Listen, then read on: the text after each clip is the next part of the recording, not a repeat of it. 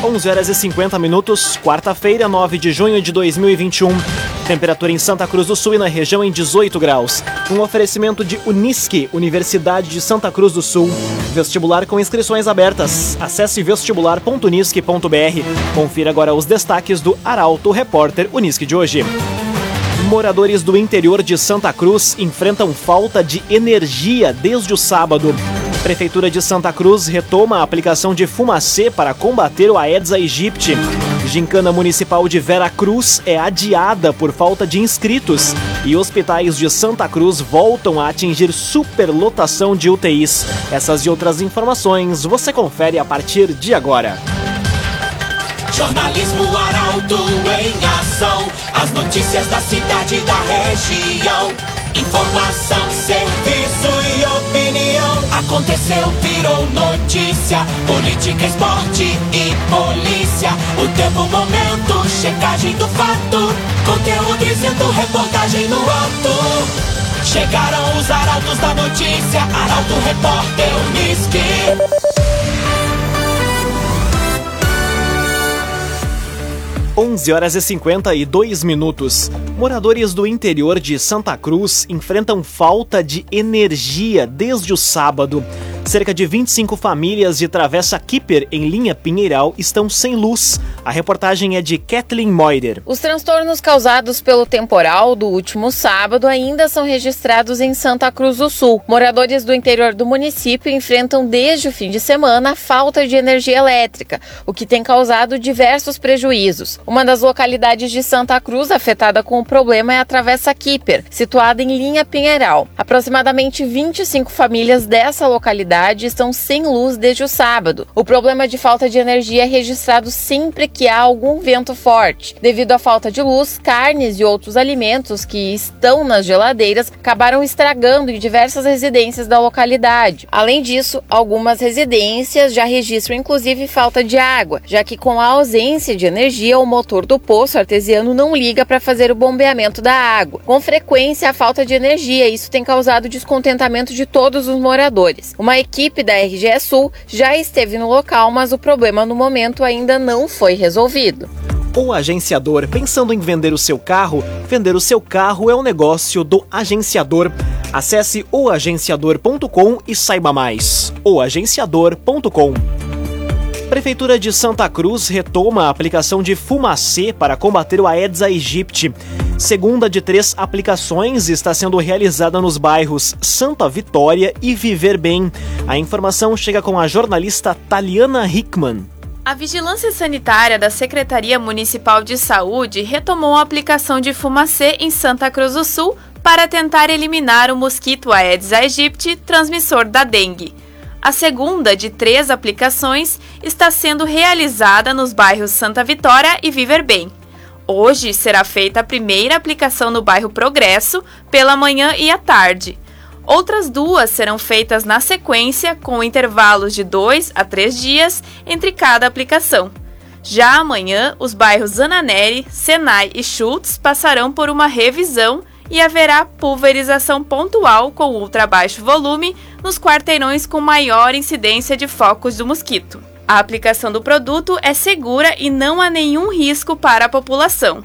De acordo com o último boletim informativo, divulgado no dia 2 de junho, Santa Cruz do Sul tem 1.930 casos confirmados de dengue e 5 óbitos pela doença.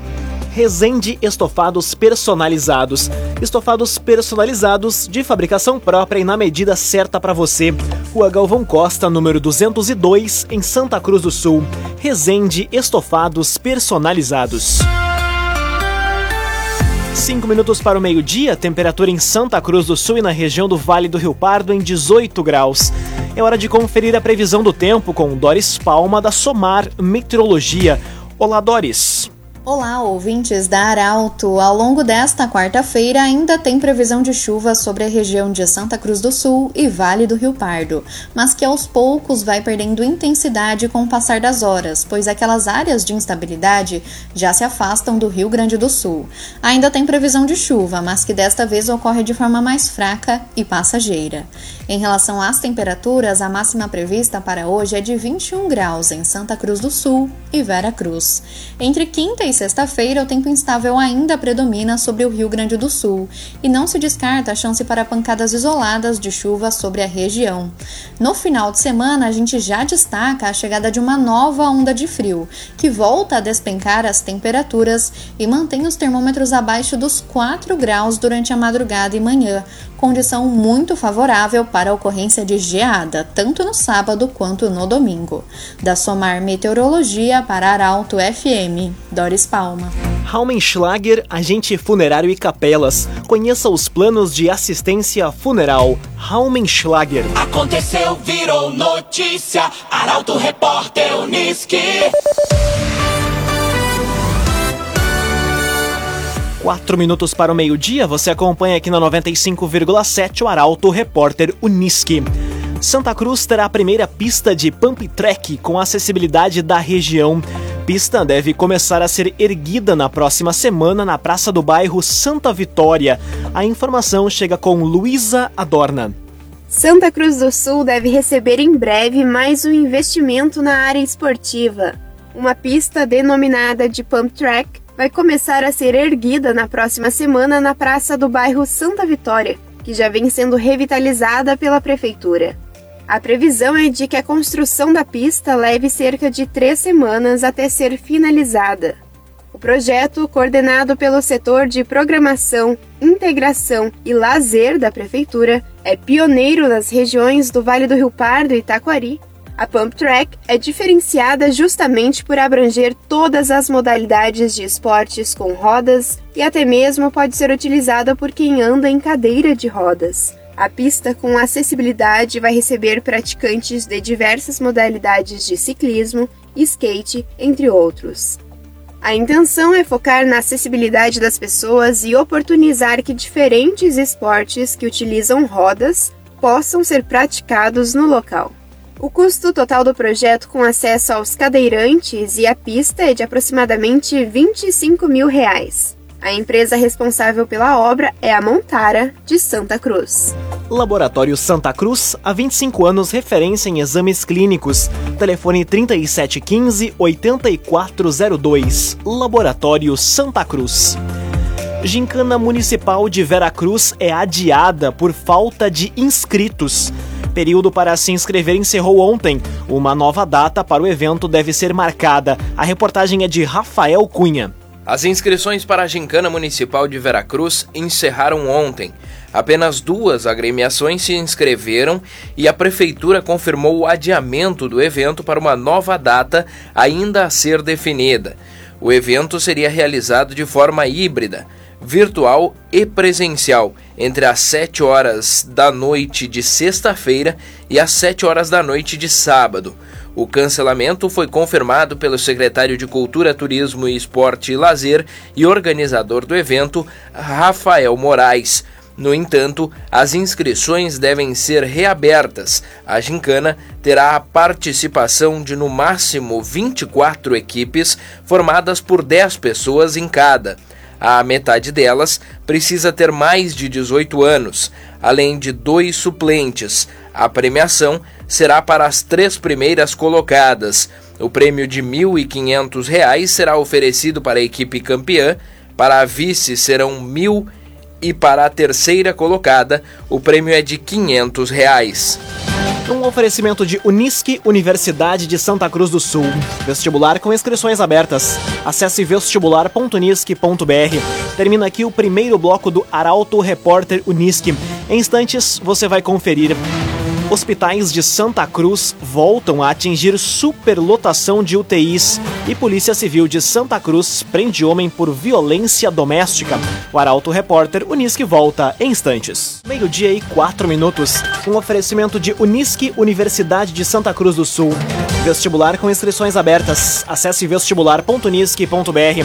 Estamos de volta para o segundo bloco do Arauto Repórter Unisque.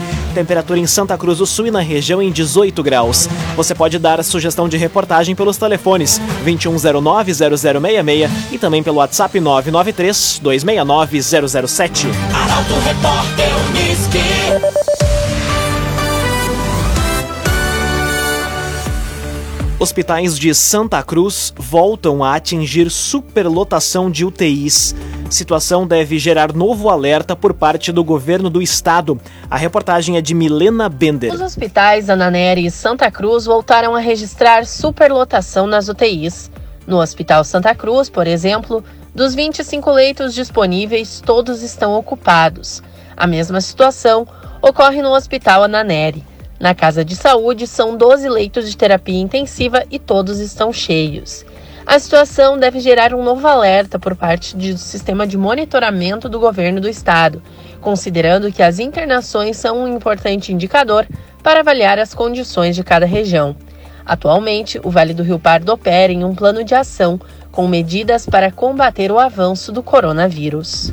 CDL Santa Cruz dá a dica: ajude a manter a nossa cidade saudável, use sua máscara. CDL. Casal que ficou ferido em acidente com motorhome está na UTI em Santa Cruz. Colisão com um caminhão foi registrada na última segunda-feira na RSC 153. A informação chega com Guilherme Bica. O casal de Santa Cruz do Sul, que ficou ferido após um grave acidente de trânsito na última segunda-feira na RSC 153, segue internado na UTI do Hospital Santa Cruz. Conforme a assessoria de imprensa da Casa de Saúde, Celso Arlindo Hors está em estado grave e Ana Luísa Konzenhors se recupera com o quadro de saúde estável.